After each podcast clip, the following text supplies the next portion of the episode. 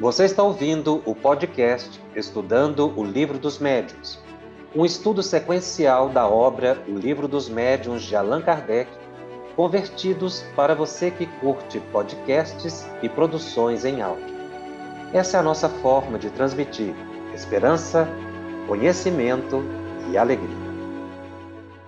Olá, estamos iniciando o programa de número 29 aqui da série Estudando o Livro dos Médiuns pela FEB TV.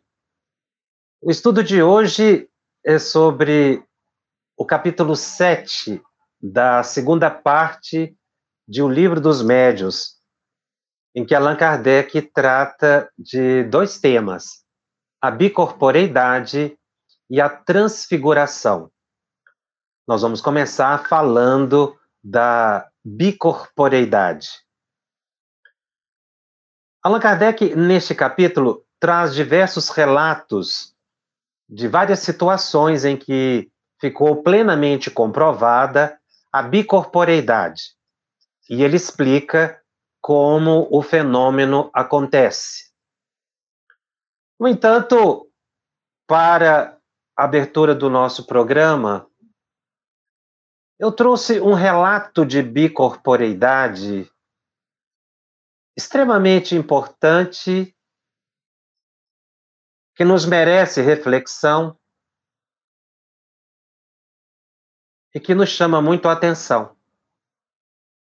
O relato é o seguinte: Conhecemos um fato análogo.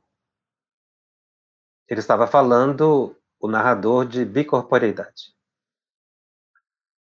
Enquanto estávamos calmamente deitados em nosso leito, um de nossos amigos viu-nos diversas vezes em sua casa. Embora sob uma aparência não tangível, assentando-nos ao seu lado, e conversando. Transcreveu nossa conversa e Nola enviou no dia seguinte. Era, como não poderia deixar de ser, relativa aos nossos trabalhos prediletos.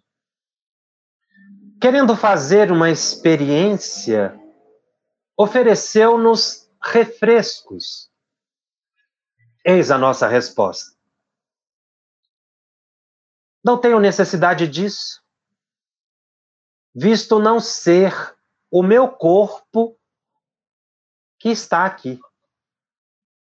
Sabeis assim que não há necessidade de vos produzir uma ilusão.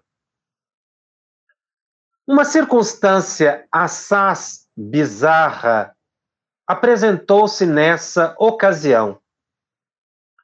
Seja por predisposição natural, seja como resultado de nossos trabalhos intelectuais, sérios desde a nossa juventude, e poderíamos dizer desde a infância, o fundo de nosso caráter sempre foi de extrema gravidade. Essa constante preocupação nos dá um semblante de frieza, de muita frieza mesmo. É pelo menos o que muitas vezes nos tem censurado. Entretanto, sob essa aparência glacial, talvez o espírito sinta mais vivamente do que no caso de se permitir expansões exteriores. Ora, em nossas visitas noturnas ao nosso amigo, ele ficou bastante surpreendido por nos ver completamente diferente. Estávamos mais abertos, mais comunicativos, quase alegres. Tudo em nós respirava a satisfação e a calma proporcionada pelo bem-estar. Não estará aí um efeito do espírito desprendido da matéria?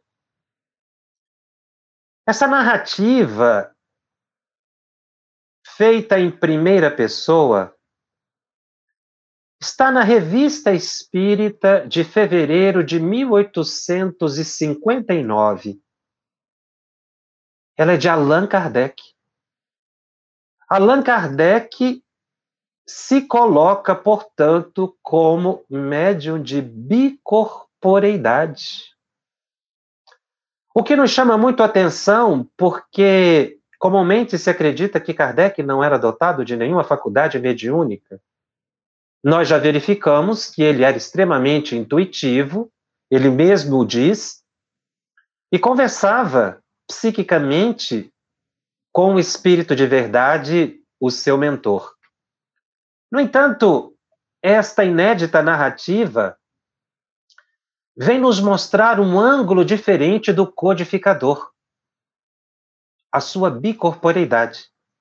E como ele coloca na revista espírita, ele não tinha dúvida de que realmente era ele que estava na casa do amigo fazendo visita.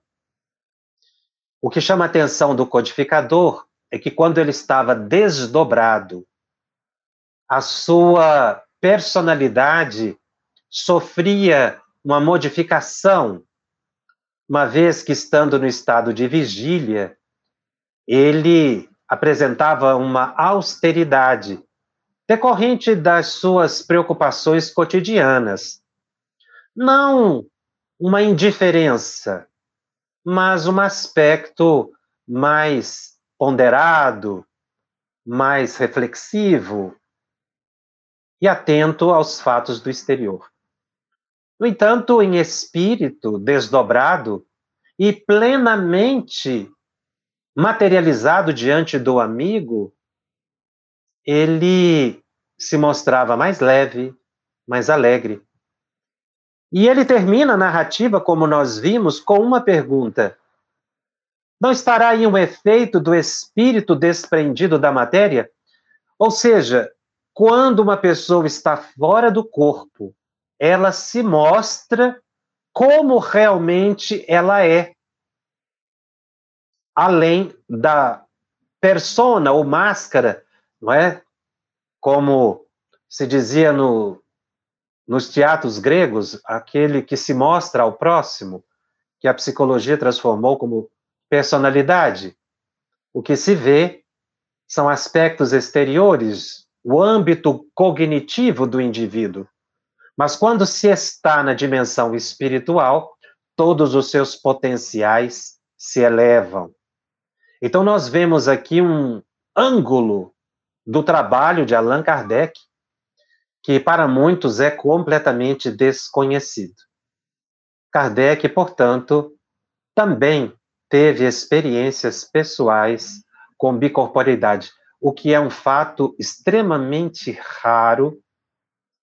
E nesse capítulo, ele estuda o fenômeno no item 114, dizendo que tanto a bicorporidade quanto a transfiguração são variedades das manifestações visuais que ele havia estudado detidamente no capítulo 6.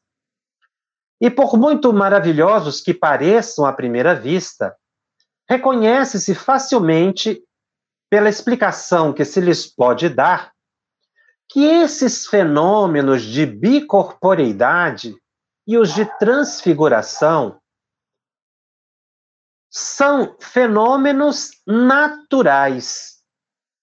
Ou seja, em tese, todas as pessoas são dotadas dessa possibilidade.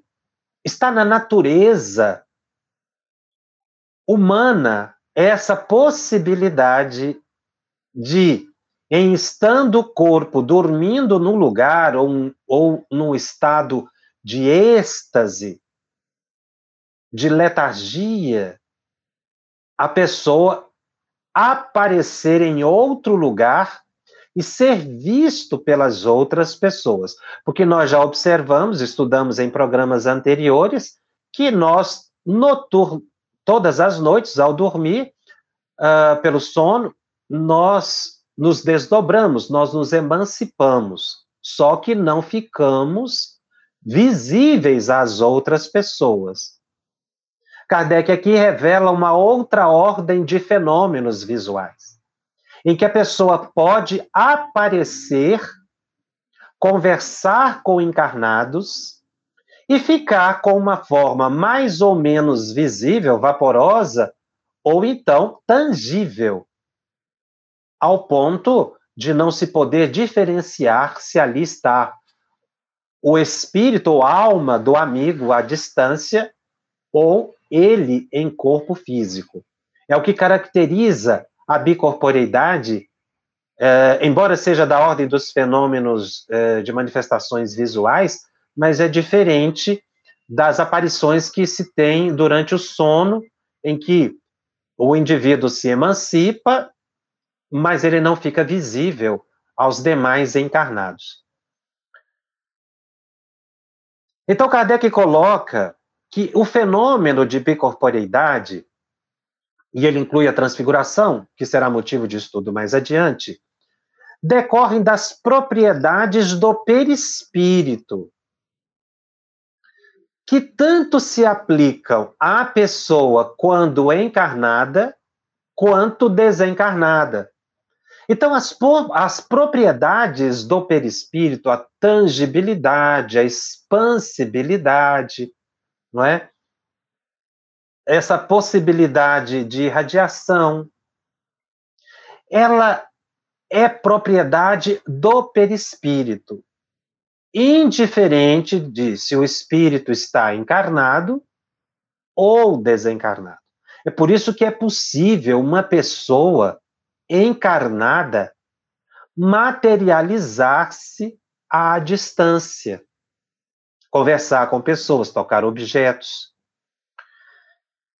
E nós sabemos que o perispírito é possível de se tornar visível, não é? E aí vê-se o espírito decorrente do, dos fenômenos de ectoplasmia, é, em que a pessoa, utilizando essa combinação fluídica do espírito com espíritos guias que assessoram o indivíduo nesses estados, promove então o estado de tangibilidade do perispírito. Kardec menciona então que o espírito quer o indivíduo esteja encarnado ou desencarnado, tem sempre o envoltório semimaterial. E é por isso que ele pode ficar tangível e visível, embora ainda encarnado. E ele então vai narrar alguns fatos nesse capítulo que comprovam é, que demonstram a bicorporeidade. Ele, ele apresenta diversos casos é, do presente, do passado, é, ilustrando esse, esse fenômeno. O único, muitos desses casos ele, ele já havia publicado na revista Espírita, antes da publicação de O Livro dos Médios. O único que ele deixou de colocar, digamos assim, foi o que nós narramos no início da sua experiência pessoal. Kardec deixa bem claro, ele estava realmente na casa dele, dormindo, e considerou como real a informação do amigo, sobretudo pelos assuntos que eles trataram, não é? que era de interesse de Allan Kardec, que realmente houve um fenômeno de bicorporidade. Kardec coloca assim, na verdade, para mostrar que é possível todas as pessoas é, serem visíveis à distância. Mas é um fenômeno muito raro que depende de algumas condições evolutivas do espírito, como ele vai explicar. Então, no item 115, ele narra uma série de casos. Ele cita o, o fenômeno ocorrido com uma mulher de um de nossos amigos, que viu repetidas vezes entrar no quarto dela à noite uma vendedora de frutas. Ela ficou muito assustada, porque nessa época ela não conhecia nada de espiritismo. Então, ela se levantava, olhava a casa, a casa estava totalmente fechada, era impossível entrar qualquer pessoa, e aquela vendedora de frutas estava ali andando dentro da casa dela, plenamente materializada. Inclusive, ela não diferenciava, ela achava que era uma pessoa encarnada. Ela não, não concebia que pudesse ser um espírito. Por isso é que ela ficou assustada por aquela intromissão dentro da noite. Uh, Kardec objeta que, naturalmente, naquela hora a vendedora de frutas estava dormindo, portanto, o fenômeno não acontece com o indivíduo acordado. Ele precisa estar no estado de transe ou então dormindo, por um sono natural provocado. Uh, Kardec, estudando esse fenômeno ocorrido com esta mulher, não chega a uma conclusão positiva do que havia acontecido, porque essa senhora nunca perguntou o motivo daquela vendedora de frutas estar ali visitando-a. Mas aquela mulher também, a mulher do amigo dele, viu diversas vezes um homem também é, que se materializava na casa dela. E certo dia, ela chegou a ver o próprio irmão que estava residindo na Califórnia. E ele se apresentou com uma aparência tão perfeita de uma, de uma pessoa real que ela achou que o irmão tinha chegado de viagem. Mas imediatamente o vulto do irmão se desapareceu, desapareceu é, sem lhe dar tempo de confirmar se era ele é, que estava ali presente. Mais tarde, ela recebeu uma carta do irmão que deu a prova de que ele não havia morrido. Ela chegou a pensar na desencarnação dele, porque ele estava aparecendo ali. Então, através da carta, ele pôde comprovar que o irmão estava à distância e que realmente tinha acontecido o fenômeno de bicorporidade com o irmão. Kardec classifica essa senhora como uma vidente natural. Então, ela tinha dupla possibilidade de ver os espíritos materializados, mas também pela vidência uma das pessoas que muitas vezes visitava a casa dela, ela não conhecia. Já no item 116, Kardec narra um outro fato, ocorrido com também com uma senhora residente numa província e que estava muito enferma. E certa vez, numa noite, por volta das 10 horas da noite, um senhor idoso que residia na mesma cidade, fez-lhe uma visita. Uh, ele a visitou algumas vezes. Não existiam relações muito próximas entre os dois. Isso chamou a atenção. Ele sentava sempre numa poltrona, perto da, da cama dela, e tomava de quando em vez uma pitada de rapé. Ele ficava observando-a como se estivesse vigiando-a é, com essas visitas, ela quis perguntar-lhe por que, que ele estava ali e o homem fez um sinal para que ela dormisse. Não pôde conversar com ele. Tempos depois, ela estava se restabelecendo, ela então recebeu a visita desse senhor. Na mesma, só que em hora mais apropriada, não 10 horas da noite, que era muito tarde, naquela época. E dessa vez, realmente, ele estava no lugar. É, ali convencida de que a visita durante a sua enfermidade era uma visita real, ela agradeceu o incômodo que havia causado aquele senhor e o homem ficou muito espantado, porque ele disse que nunca visitou. Era a primeira vez que ele estava indo na casa dela. Também um fenômeno de bicorporeidade. Ela compreendeu, como ela é estudiosa dos fenômenos espíritas, que realmente não estava sonhando. Foi um fenômeno de bicorporeidade. E Kardec narra no item 117 um fenômeno muito mais complexo. Foi uma aparição dupla em que ele narra da seguinte forma: uh, um senhor provinciano que jamais quisera casar-se, embora a insistência da família, uh, tinha uma jovem né, que a família, assim, buscava aproximar dele a fim de que os dois pudessem ter, quem sabe, um relacionamento.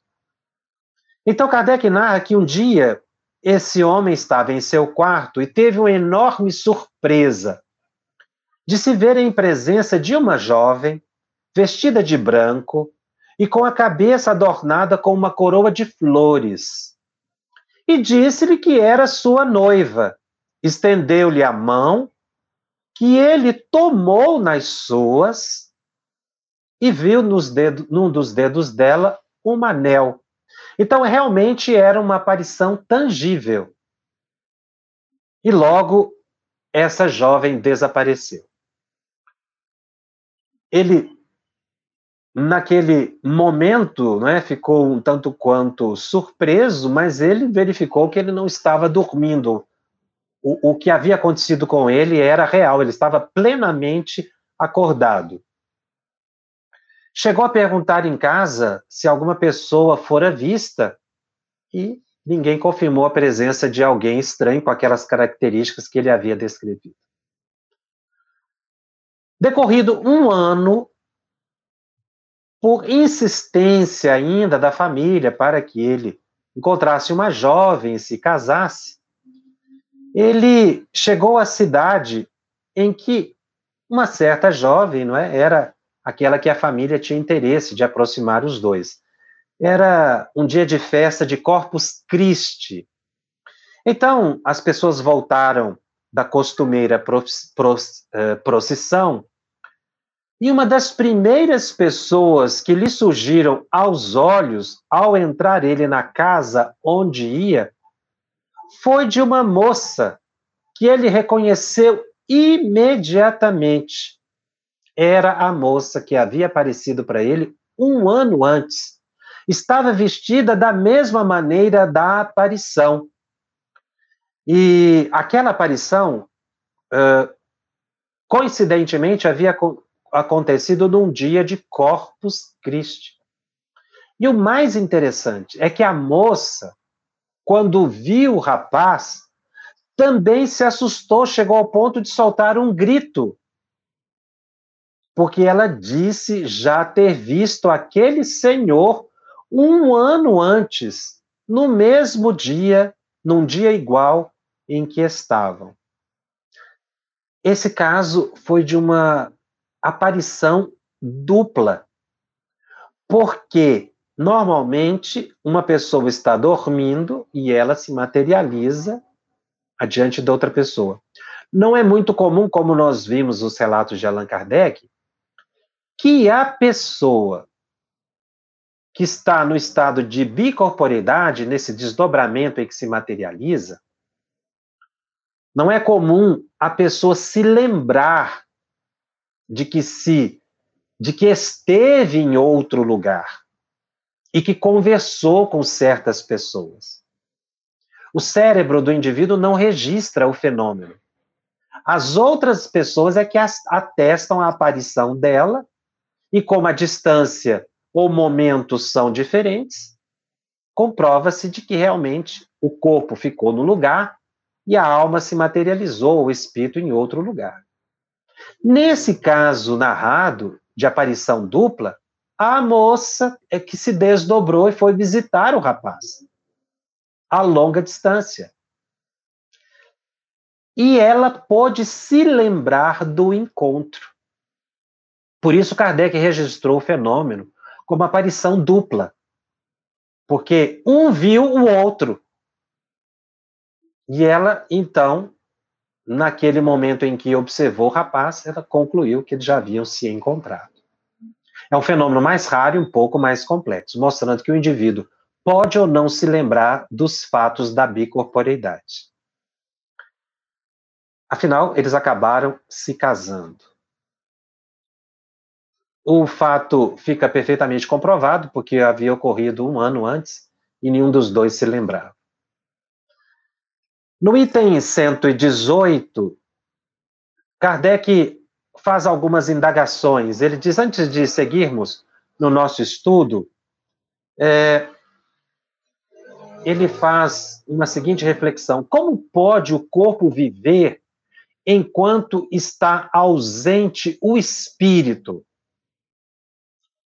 E aí, a resposta que ele obtém, naturalmente, de espíritos superiores, é, é que o corpo vive a vida orgânica que independe da presença do espírito.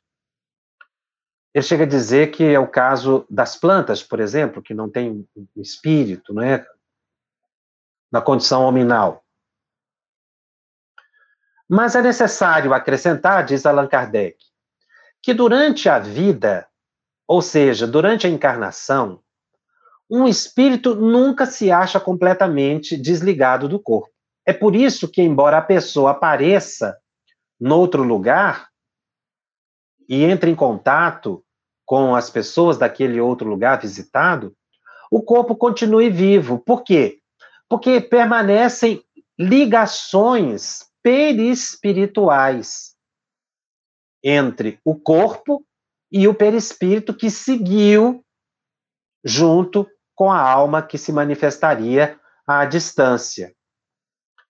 É, então, o espírito nunca está completamente separado.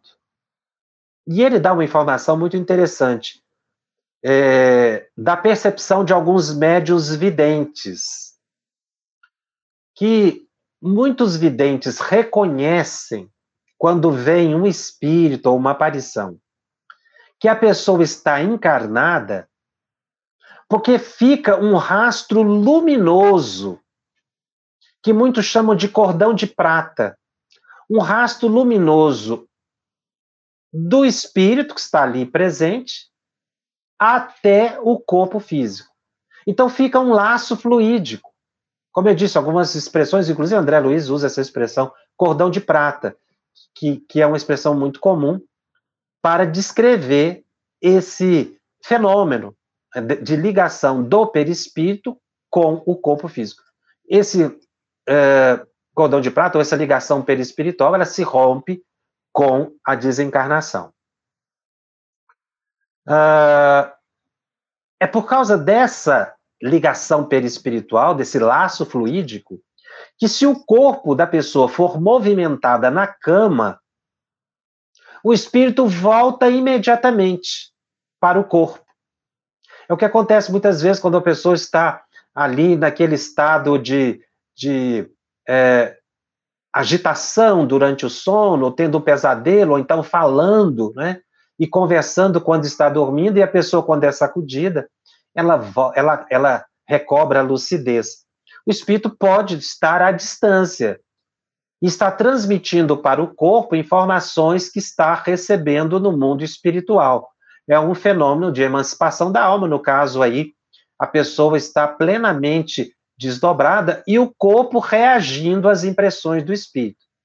Mas no momento em que a pessoa é movimentada, quando é chamada, o espírito volta imediatamente ao corpo.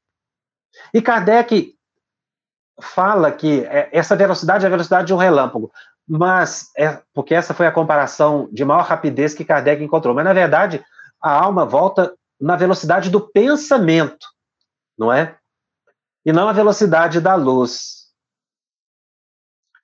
Uh, uma análise que Kardec faz também nesse, nesse instante é de que o corpo não pode morrer durante a ausência do espírito. Que é uma dúvida que muitas pessoas têm. Quando eu me desdobro, eu posso desencarnar nesse estado? Não. O corpo volta para o. O espírito volta para o corpo. Então, a pessoa se afasta muito, é? vai a longas distâncias. Nessa condição, o corpo pode desencarnar enquanto eu estiver à distância? Kardec diz que não. Porque se o corpo sofrer qualquer abalo, uma agressão ou um, ou um mal súbito que poderia, inclusive, levá-lo à desencarnação, o espírito volta imediatamente e se religa ao corpo. Então, se ocorrer a desencarnação, o espírito estará ali plenamente ligado e a pessoa não é? ao corpo e a pessoa, e, e muitas vezes estado de vigília, mas é, e não essa desencarnação à distância em desdobramento, que é uma, uma preocupação que muitos médios de desdobramento têm. Se durante a reunião mediúnica isso pode acontecer. Estando ele plenamente saudável, óbvio que isso não vai acontecer, porque o corpo vai, é, assim que aquele fenômeno, né, cessar, a alma volta para o corpo. Esse é um fato que não acontece. No item 119, o Allan Kardec anota que, isolado do corpo, o espírito de um vivo pode, como de um morto, mostrar-se com todas as aparências da realidade, a partir desses relatos que foram feitos. É, e pela mesma causa, ou seja, pela propriedade de tangibilidade do perispírito, a pessoa se materializar. É aí que ele define o fenômeno como bicorporeidade. Esse fenômeno não é inédito, não é?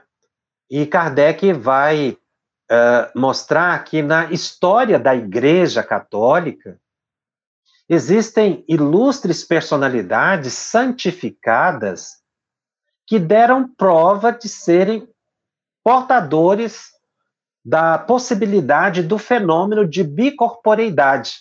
E ele cita dois santos católicos. O primeiro, Santo Afonso de Liguori, que foi canonizado é, por haver se mostrado simultaneamente em dois lugares diferentes. O que passou como um milagre. Como houve uma comprovação, ele foi, portanto, canonizado. Há um segundo santo católico que, que Allan Kardec, na, porque está na biografia dessas personalidades santificadas, que é Santo Antônio de Pádua. Santo Antônio de Pádua estava pregando na Itália. E o pai dele estava em Lisboa, foi preso, estava para ser supliciado, porque lhe acusaram de haver cometido um assassinato.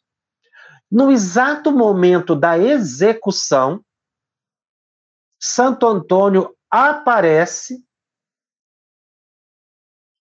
em Lisboa, ele que estava na Itália, e defende o pai, demonstra que ele estava sendo acusado e era inocente, o que provocou a libertação do pai.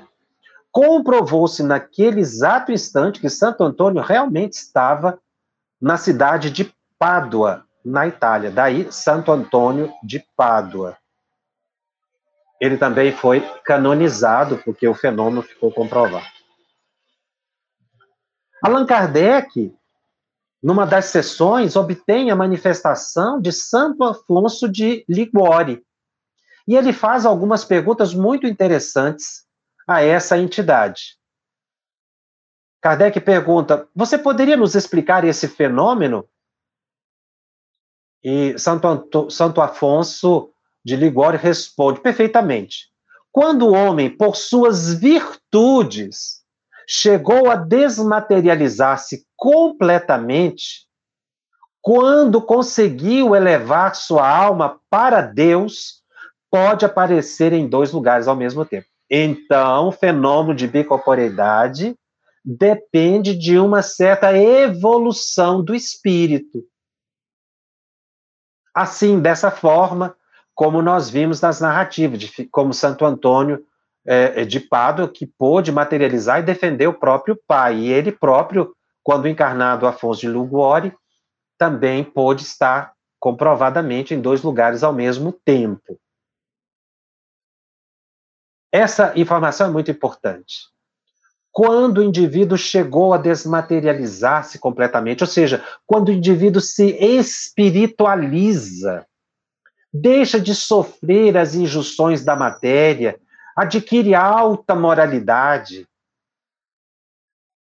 abnegação, caridade, deixa de se ater aos valores puramente humanos e eleva sua alma a Deus.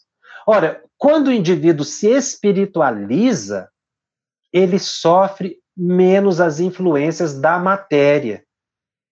E aí fica realmente possível a bicorporeidade. Porque nós, enquanto estivermos ligados às sensações puramente fisiológicas e aos interesses, às nossas preocupações humanas, nós ainda estamos na matéria, mas não só na matéria, nós estamos materializados. O que o Espiritismo vem nos ensinar é exatamente o contrário. Mesmo na matéria, nós devemos nos espiritualizar. Então, quando ele coloca essa questão de desmaterializar-se completamente, é a conquista da alta espiritualidade, meta de todos nós. Então, uh, não é para qualquer pessoa a possibilidade desse fenômeno. O espírito encarnado, ao sentir que lhe vem o sono, continua explicando Santo Afonso, pode pedir a Deus que seja permitido transportar-se a um lugar qualquer. Então, veja, a pessoa pode pedir quando ela sente que está dormindo. Esse sono ele pode ser um sono natural e pode ser também um sono hipnótico, provocado por espíritos. Porque esses fenômenos são espontâneos. Mas a pessoa pode, quando perceber, fazer o pedido. Aliás, esse pedido o indivíduo pode fazer, inclusive, nos sonos naturais mesmo que ele não vá se materializar a longa distância, mas para que ele tenha uma noite de sono tranquila, harmoniosa, que ele vá para lugares de bom, de grande aprendizado.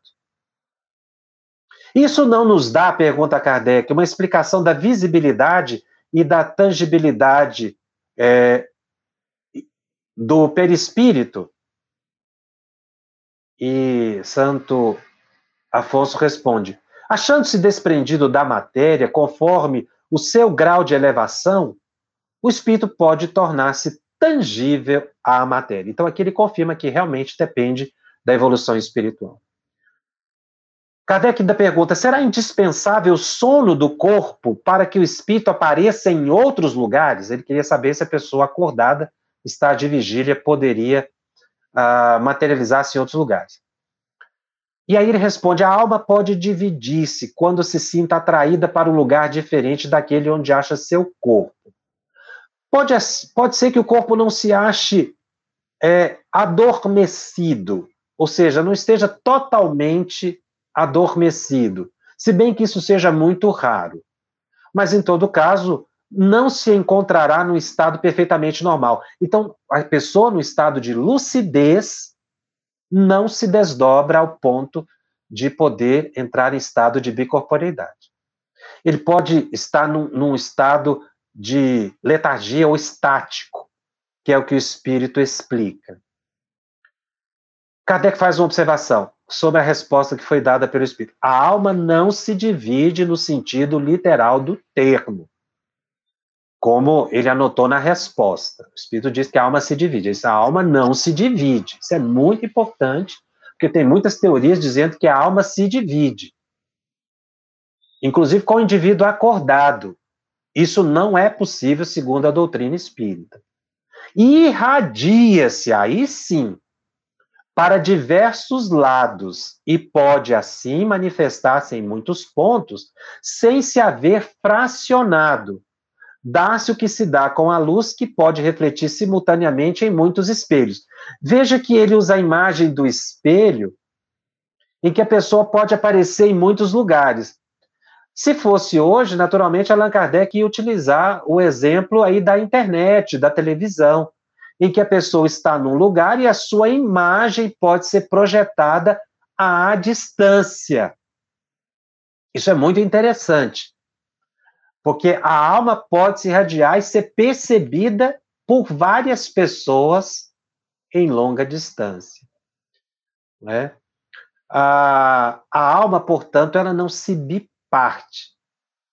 Mas ela estando num lugar, médiums de vários lugares podem perceber a presença da entidade.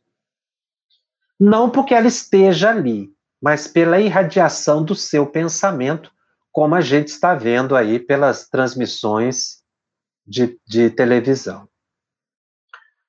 Kardec ainda pergunta: o que aconteceria estando o homem dormindo e seu espírito se mostra em outra parte alguém imediatamente o acordasse? É... Aí o espírito responde que se alguém tivesse a intenção de o despertar, de despertar a pessoa que estivesse naquele estado de trânsito, o espírito retornaria ao corpo imediatamente. Porque o espírito lê pensamentos e percebendo a atitude de alguém que fosse inclusive perturbar o sono, o espírito voltaria. Kardec põe uma nota dizendo que essa explicação foi dada muitas vezes por pessoas encarnadas e desencarnadas. Santo Afonso explica a presença é, da dupla presença e não propriamente a teoria da visibilidade ou da tangibilidade. Quando o espírito se irradia em vários lugares, não está querendo dizer aí que seria o caso de visibilidade de tangibilidade, é porque a alma se irradia. É outro tipo de fenômeno que Kardec comenta. E aí Kardec cita também fatos da antiguidade, quando ele menciona um historiador, Públio Cornélio Tácito. Kardec escreve apenas Tácito, que foi um historiador, um morador, um político romano, que fez a biografia de um é, imperador romano, Tito Flávio Vespasiano. Tácito, é, ele descreve que durante os meses em que Vespasiano esteve em Alexandria, aguardando a melhoria das condições do mar e dos ventos para viajar em segurança, é, ele foi tomado de muito interesse pelos deuses. E, certa vez, Vespasiano alimentou o interesse de visitar a sagrada moradia dos deuses para consultar sobre coisas do império. Então ele foi a um templo e mandou que o templo ficasse fechado para qualquer pessoa. De repente, surge ali dentro um eminente egípcio chamado Basílide, ele sabia que Basílide estava muito doente em um lugar muito distante da Alexandria, portanto, era uma pessoa conhecida. E eles conversaram, e aí mais tarde, é, Vespasiano pôde enviar pessoas à distância para confirmar se aquela era uma aparição ou se era Basílide que tinha viajado até Alexandria. Ficou comprovado que ele estava a 80 milhas de distância. Era impossível. Foi um caso de bicorporeidade que Kardec registra no livro dos médios para dizer que o fenômeno não é exclusivo do espiritismo. Então, nós estamos vendo aqui na antiguidade, na Igreja Católica, com pessoas comuns e até mesmo com o próprio codificador. No item 121, Kardec então faz o comentário final de bicorporeidade, quando ele diz que todos nós temos dois corpos e que podem se mostrar simultaneamente em dois lugares diferentes. O corpo é o físico e o outro, que ele chama de aparência, que é o corpo perispiritual. Um tem vida orgânica e o outro tem a vida da alma, isso mostra o quanto a nossa interexistência, que nós temos comentado em alguns programas, é presente na nossa vida. E que nós precisamos refletir muito sobre a possibilidade de emancipação da nossa alma, melhorar as nossas condições evolutivas para servirmos melhor a espiritualidade. Ah, Kardec finaliza o comentário dizendo que o corpo material pode desencarnar mas o corpo espiritual não desencarna. Isso é muito interessante.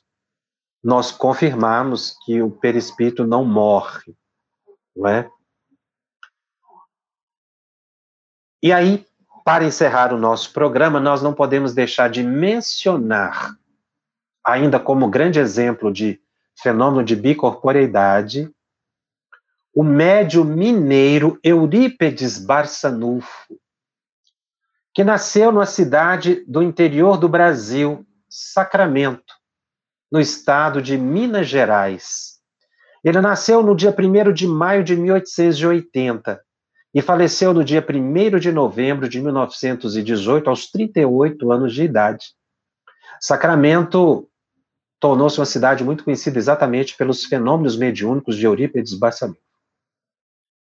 Ele era político, ele era um grande educador, mas se tornou espírita e a mediunidade lhe surgiu de forma excepcional. E dentre as diversas faculdades mediúnicas que ele exercia, as possibilidades da faculdade, sobretudo de cura, Quantas pessoas chegavam na farmácia que ele acabou abrindo para servir medicamentos de graça à população?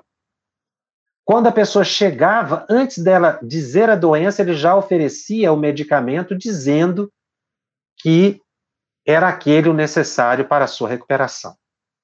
Ele percebia antes da pessoa chegar. Mas o que chama muito atenção na vida mediúnica de Eurípides Bassanu foi a bicorporeidade. Ele era professor e os alunos já conheciam, sabiam muito bem que seu Eurípides Bassanufo poderia estar dando aula. Muitas vezes ele se sentava e debruçava sobre a mesa. Os alunos sabiam que ele, naquele momento, se desdobrara e ia a longa distância. E vários fatos, vários relatos comprovam isso. Certa ocasião, ele caiu em transe em meio aos alunos e no deco, durante a aula. E ele, quando ele voltou a si, ele descreveu uma reunião que havia ocorrido em Versalhes, na França, logo após a Primeira Guerra Mundial, inclusive dando o nome das pessoas que estavam presentes naquela reunião. Foi nessa reunião que foi assinado o famoso tratado que deu fim à Primeira Guerra Mundial. A notícia só foi chegar no Brasil pelos jornais quase um mês depois, porque tinha que vir de navio. A guerra já havia acabado e seu Eurípides já tinha dado notícia. Fatos interessantes aconteceram também com Eurípides Bassanufo em relação a partos complicados que ele realizou em transe. Certa vez ele estava em sala de aula e avisou aos alunos que o marido de uma senhora a quem ele acabara de realizar o parto, ele entrou em transe, foi à distância, fez o parto, portanto, ele foi, ficou materializado e atendeu a mulher gestante. É, ele realizou esse parto em desdobramento espiritual. Então, ele avisou para os alunos: vai chegar esse senhor aí a cavalo, ele monta é, de roupa de montaria, e pediu aos jovens que se levantassem assim que ele adentrasse a sala. Nesse exato momento, um homem esbaforido entrou na sala e pediu ao professor Bassanufo que fosse correndo para realizar o parto da esposa. Seu Eurípides, então, disse que já tinha realizado o parto e que tanto a mãe quanto a criança estavam bem. O homem não se convenceu. E insistiu e seu Eurípides acabou indo com ele até a casa. Quando ele chegou lá, a senhora disse: Mas, senhor disse, por que, que o senhor voltou? Não precisa. Senhor Eurípides, estou muito bem, eu e o bebê. E o professor voltou para continuar dando aula. Um dos historiadores de Eurípides Bassanufo, num livro chamado Eurípides Bassanufo sob a luz da história, Jamir Salomão Jacó, cuja família teve contato com Eurípides Bassanufo, narra fatos muito interessantes. Ele diz que, inclusive, o avô dele uh, uh, quase desencarnou ainda quando bebê, a avó dele havia perdido duas crianças na mesma semana e o pai estava muito doente, caiu de cama febril para desespero da, da família. E de repente, a porta bate, alguém bate à porta, e quando é aberta, estava ali Eurípides Bassanufo, sem que ninguém o chamasse. Ele medicou o menino e orientou a família, recomendou que não se afastasse de, do lado da criança, que ele voltaria de madrugada. E realmente isso aconteceu, e o avô dele foi curado por Eurípides Bassanufo. Esse mesmo historiador narra um fato que ele ouviu quando criança sobre Eurípides Bassanufo que muito o impressionou. Porque isso vem das tradições né, ali de Sacramento. Ele sempre ouvia um fato que ele nunca esqueceu. Contava-se que é, quando rapaz, um homem que morava numa região à distância de Sacramento, cerca de 12 quilômetros da cidade, que era uma, uma distância muito grande a ser percorrida a pé ou a cavalo, numa madrugada de chuva, uh, sua mãe começou a passar mal com um parto muito complicado. Sem possibilidade de socorro, aquela mulher morreria. Quando tudo parecia perdido, seu Eurípides chega com capa de chuva, uma maleta na mão, sem que ninguém o chamasse. Inclusive, antes de atender a parturiente, ele pediu que as pessoas fossem até o caminho, que eles encontrariam lá um homem que estava desabrigado, deitado na chuva sob uma árvore. As pessoas foram lá e encontraram realmente o homem naquele estado. E seu Eurípides fez o parto daquela senhora. Eurípides Bassanufo, conhecido no Brasil e no exterior, muitíssimo respeitado, o apóstolo da caridade, um médio excepcional é, brasileiro, pôde comprovar o fenômeno da bicorporeidade na sua maior autenticidade. E há um fenômeno que nós gostaríamos de narrar também, trazido por André Luiz no livro Nos Domínios da Mediunidade, no capítulo 21, que é um fato que ocorre e que chama muito a atenção das pessoas. A mediunidade no leito de morte, que é o capítulo estudado por André Luiz. Ele diz que uma senhora estava por desencarnar e ela sentiu que ia desencarnar. Naquele instante da desencarnação, ela teve muita vontade, foi, foi exatamente naqueles instantes em que os laços com o corpo iriam se desfazer, ela sentiu muita vontade de visitar uma irmã que morava a longa distância, uma outra cidade. E André Luiz viu um fenômeno excepcional. Ela se desdobrou, o corpo estava extremamente enfraquecido, já não tinha condições, ela ia desencarnar realmente. Mas era naquele instante, ainda ligada ao corpo físico por alguns laços, foi até a casa da irmã. E André Luiz, com o mentor Aulus, foram junto para ver o que ia acontecer. Eles andaram dezenas de quilômetros, diz André Luiz, até que chegaram numa casa e ali, aquele espírito, em vias de desencarnação, chegou perto da irmã e chamou: Matilde, Matilde. Mas ela não conseguiu acordar a irmã chamando. Foi então que ela bateu na cama. Ela causou um ruído muito forte e a irmã acordou. E ela conversou em pensamento com a irmã. Naquele instante, ela concluiu: minha irmã acabou de morrer. Isso é um fenômeno muito interessante que ocorre e que de relatos, inclusive, muito comuns de pessoas que no momento da desencarnação são é, pressentidas a longa distância.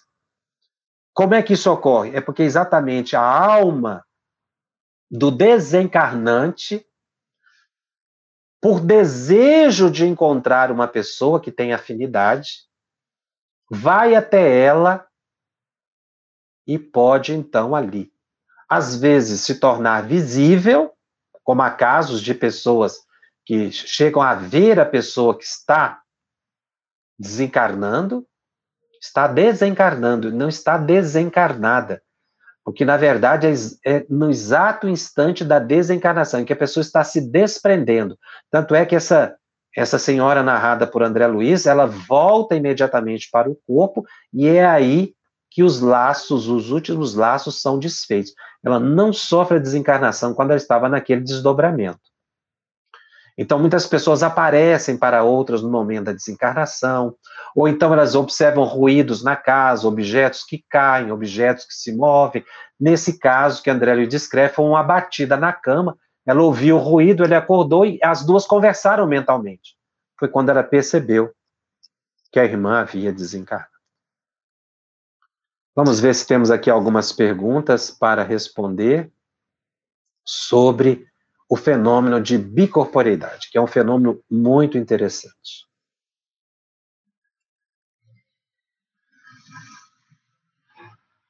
A Gisela nos pergunta: a bicorporeidade parece ser um atributo do perispírito. Sendo assim, qualquer pessoa poderia usar? Qualquer pessoa pode, como nós vimos na narrativa, mas vai depender da evolução espiritual dessa pessoa, né? É, então, tem sim, ela mesma coloca aqui: vemos relato de bicorporidade de irmão de elevada moral. Tem alguma relação? Segundo Allan Kardec, tem. É a dada a espiritualidade do indivíduo, como nós vimos no caso de Eurípides Sanufo, um espírito muitíssimo elevado que tinha essa possibilidade. Vailson me pergunta: quando Cristo apareceu para os discípulos que estavam fechados dentro de casa, com medo, foi um fenômeno de bicorporeidade? Não. Quando Jesus apareceu para os discípulos depois da crucificação, não foi um fenômeno de bicorporidade, foi um fenômeno de aparição. Ele se materializou, porque os apóstolos estavam reunidos numa casa escondidos, com medo da perseguição. O fato foi assim. Jesus aparece para eles, inclusive diz: A paz seja convosco. Jesus já havia se desligado do corpo, já havia acontecido a, a, a crucificação. Então, nesse caso, não foi bicorporeidade. Tá? A bicorporeidade, a Maria Lessa nos pergunta: a bicorporeidade é um fenômeno anímico? Sim. A bicorporeidade é um fenômeno da alma. Como todos que eu relatei aqui, inclusive esse caso da mediunidade no leito de morte, narrado por André Luiz. É a alma que vai e conversa com a pessoa querida à distância e se despede. É o fenômeno da alma, anímico, porque é a palavra utilizada por Alexandre Aksakov, ânimos alma, fenômenos produzidos pela alma. Agora, é assessorado por espíritos. Eurípides Bassanufo, naturalmente, não se materializava ali sem assessoria de benfeitores espirituais, embora isso não seja narrado. O fenômeno de Allan Kardec, que chama muito atenção, Kardec se desdobrava e materializou na casa de um amigo, que é um fato muito pouco pesquisado, que nos merece reflexão, porque Kardec também tinha uma elevada moral. É, todos nós podemos é, realizar esse fenômeno, o fenômeno é espontâneo, não dá para realizar, como a pessoa pergunta aqui. Se basta exercitar, não. A gente precisa ter elevação moral e autorização para isso acontecer. Ah, Jacobson, qual a diferença entre materialização tangível e bicorporeidade? A materialização tangível é quando o espírito se materializa e pode ser visto, tocado, é tangível, ou seja, você pode tocar no espírito, ele pega na sua mão, ele conversa com você, você vê a pessoa.